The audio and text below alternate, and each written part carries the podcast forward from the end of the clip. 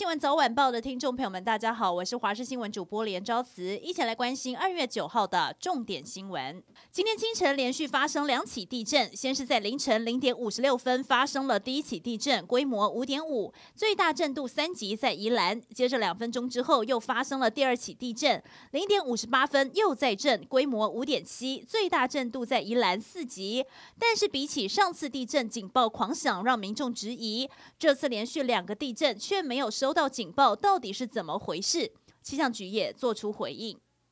连着几天的好天气，在小年夜就要说拜拜。气象局表示，小年夜和除夕封面打扰，全台湾都有雨，有的地方甚至伴随雷雨，天气非常不稳定。大年初一开始，北部东半部还是阴凉，局部短暂雨，只有中南部多云转晴，幸运的有阳光露脸。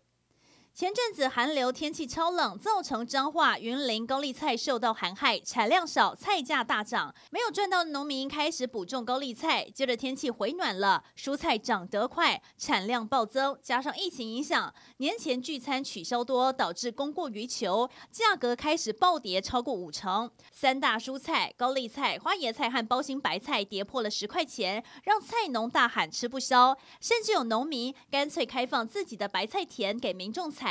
来节省工钱。行动电源放在车上要特别注意。嘉义有民众把行动电源放在车前挡风玻璃下方的仪表板上，疑似是太阳高温照射下而起火燃烧，幸好被人及时发现，通知消防队来灭火，才没有酿成大祸。修车厂师傅提醒，手机和行动电源都有锂电池，无法承受高温，民众要随身携带，避免危险。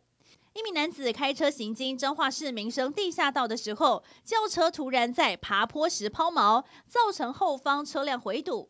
在附近指挥交通的民生派出所员警立即呼叫支援警力赶抵现场帮忙。四名员警以两人轮流方式，由其中两名警察负责推车，两名警察指挥疏导交通。中午大热天，挥汗推着车往前冲，将轿车从地下道最底端推到了两百公尺远上方地下道的路口旁。全部的过程让一旁的民众不禁竖起了大拇指，称赞波力是大人超 man。香港一传媒创办人黎智英被控勾结外国势力等罪名，之前获得了高等法院准以近乎软禁的条件，批准保释。而香港律政司上诉到终审法院，这个月一号决定押后判决。终审法院今天上午十点就上诉案宣判。最新消息是，律政司上诉成功，黎智英继续还押。黎智英的律师团队表示，会在研究判词之后，再考虑是否为黎智英向高院申请保释。台彩大乐透春节加码，今天起跑，加开了三百六十组百万奖项。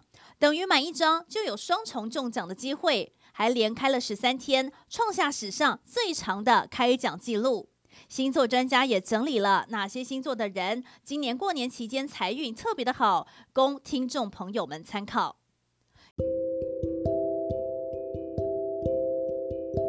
以上就是这一节新闻内容，非常感谢您的收听，我们再会。